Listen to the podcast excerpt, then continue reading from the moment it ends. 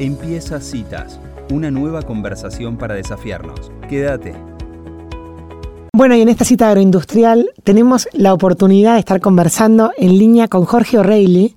Él es uno de los responsables de la mudanza del mercado de Liniers al mercado agroganadero de Cañuelas. Bienvenido Jorge a Citas, mi nombre es Elisa Peirano, ¿cómo estás? Muy bien, Elisa, muchas gracias por llamarme. Bueno, Jorge, la verdad que estábamos tratando de dimensionar cuando empezamos el programa lo que significa que el tradicional mercado de Liniers que, ocupa un lugar tan importante en el imaginario cultural de la Argentina, se mude de sede, ¿no? Se mude de lugar. Eh, ¿Querés contarnos un poco del origen de, esta, de este emprendimiento que de South Patagonian Group ustedes han, han terminado de concretar hace poquito? Cómo no. El, traslado del, mercado era, era una cosa que era muy necesaria.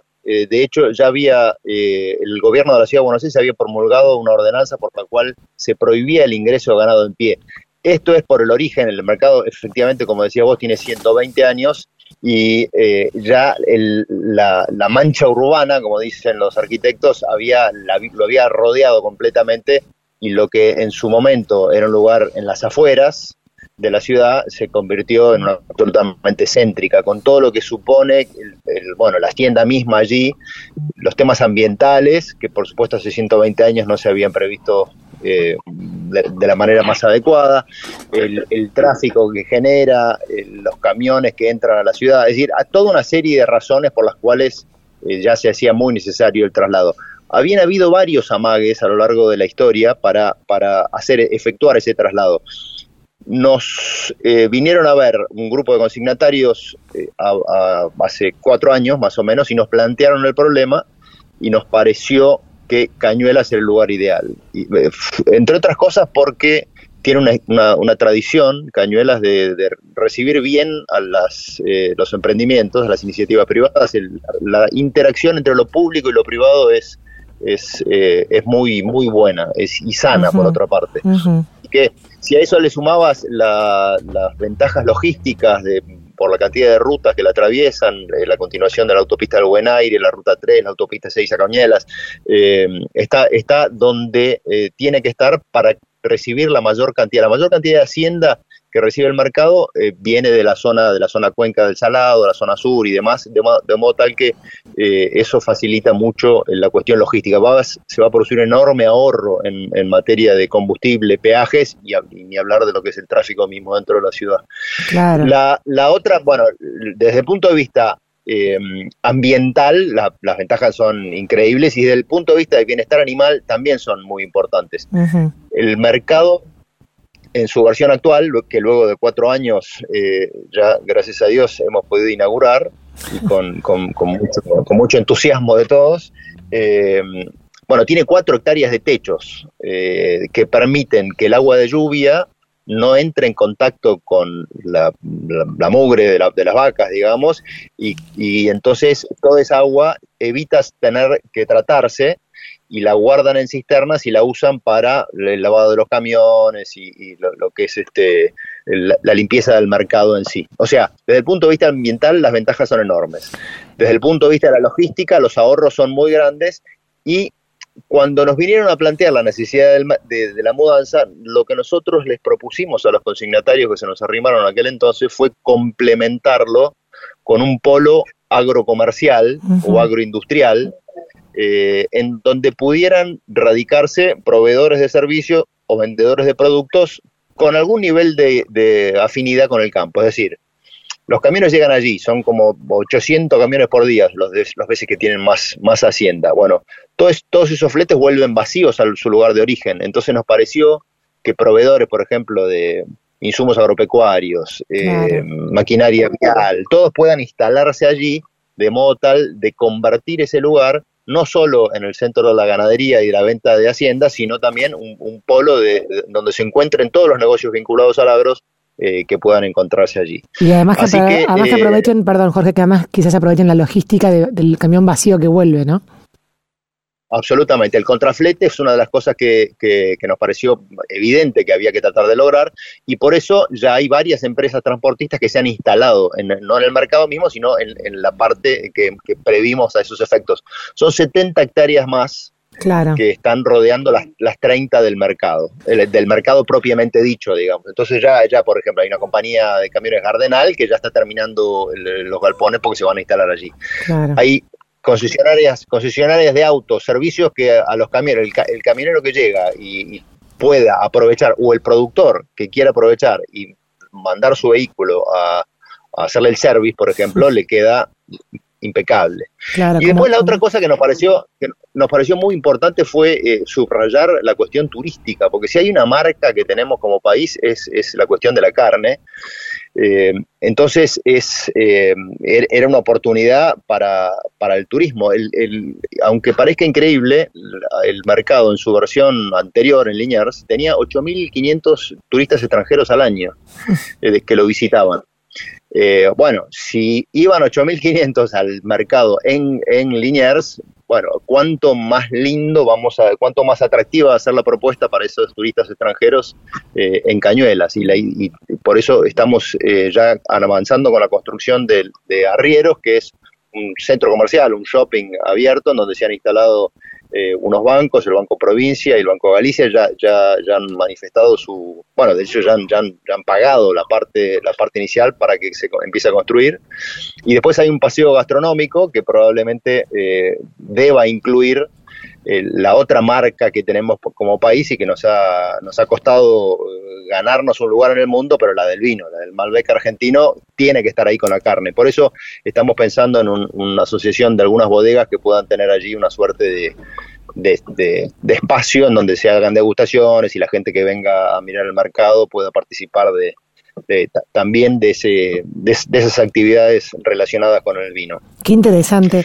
Jorge, para que la gente dimensione 800 camiones por día, ¿qué volumen de, de ganado de cabezas estamos hablando? Eh, las comparaciones con el otro mercado son, son, eh, son para hacer con cuidado, porque eh, un día llegaron a ver más de 20.000 cabezas de ganado en el mercado Liniers. Lo que pasa es que, bueno, el volumen ha bajado un poco porque hay otras alternativas ahora a lo largo del tiempo se, se fueron instrumentando, por ejemplo, remates online por televisión y demás. Pero, pero la idea es, el, el, mercado tiene una capacidad para 12.000 cabezas diarias. Lo que pasa es que es tanto más ágil que en el mercado anterior que es probable que em, ese número sea, sea, menos relevante, porque vos podés empezar temprano y terminar tarde y casi duplicar la capacidad de carga. Claro. Así que, eh, pero, pero 800 camiones deben ser y si me está escuchando algún consignatario por ahí me corrige porque no soy un experto en el rubro, pero, pero debe ser más o menos esos 800 camiones. Eh, o sea que la, la iniciativa fue, más allá de que había una ley que fue prorrogada 16 veces y le contábamos a la audiencia eh, que había que, que se el, el, ingreso de ganado en pie en la ciudad, la iniciativa surgió de parte de un grupo de consignatarios que son, que vendrían a ser como socios de ustedes en este desarrollo.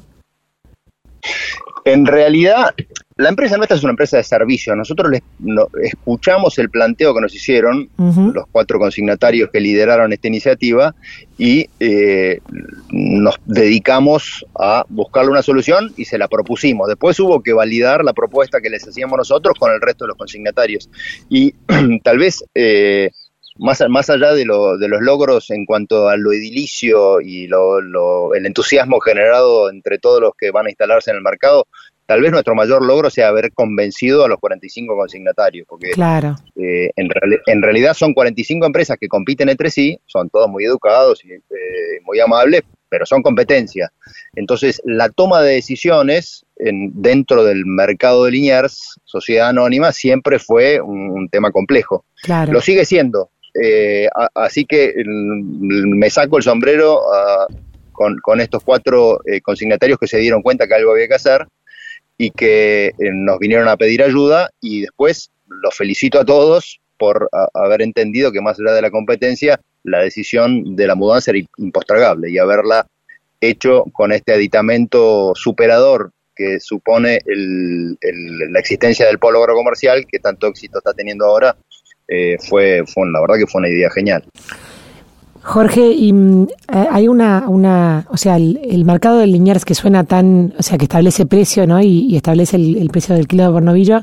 ¿Ustedes creen que se va a cambiar el nombre a mercado de cañuelas y eso va a ser el que establezca el precio? ¿O se va a quedar la palabra Liniers como algo folclórico propio de nuestra, digamos, de la jerga eh, normal. No, no, sé, pero es, no sé, pero es un punto eh, importante el que señalas vos, porque una de las, una de las cosas eh, más relevantes que tiene la existencia del mercado es, es esa, digamos, la capacidad en un, en un, bueno, en un país con, con una moneda con tantos problemas como es, es, el nuestro, eh, la existencia del, del, índice de precio y esa transparencia que le da el mercado a las operaciones ha, ha servido a lo largo del tiempo como, como, como manera de, de, equilibrar las depreciaciones. Entonces uno alquila un campo, por ejemplo, y paga en kilos de novillo de acuerdo a lo que dice Liniers. Claro. Lo del nombre es poco relevante. Yo creo que va que, que a poco de andar va a ser el mercado de cañuelas, eh, que va a ser el, el, qué sé yo, el orgulloso heredero del mercado de Liniers, que en el fondo es lo mismo, pero en una versión moderna, ágil y, ambientalmente amigable. Está bien, o sea que en el fondo la función de ser índice, la, la idea es que siga continuando.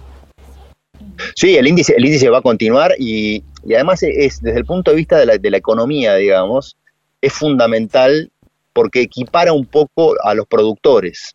Eh, allí compiten en pie de igualdad cuando está la hacienda en el mercado, un productor que tenga, no sé, un rodeo de 10.000 vacas con uno que tiene, no sé, 20, 20 novillos que lo están guardando en el fondo de la quinta. Eh, y te permite compartir en pie de igualdad. Así que eso es, es, es muy atractivo los países en donde estos mercados han desaparecido los extrañan porque le, da mucha transparencia al, mercado y, equipara un poco las posibilidades de competir. Claro. Jorge, ustedes tenían la intención, tuvieron la intención de mudar esto en el 2020, bueno, pues sucedió la pandemia y un montón de cosas. No estamos en, en mayo del 2022 que sucedió el último remate. Cuando hablan de mudanza, por ejemplo, la gente que trabajaba en el mercado de Liniers, esa gente también se mudó a trabajar en Cañuelas. ¿Cómo manejaron el tema de toda esta transición? Porque hay un montón de, digamos, de, de, cosas rodeando la actividad que las trasladaron o, fue una, digamos, una reconversión.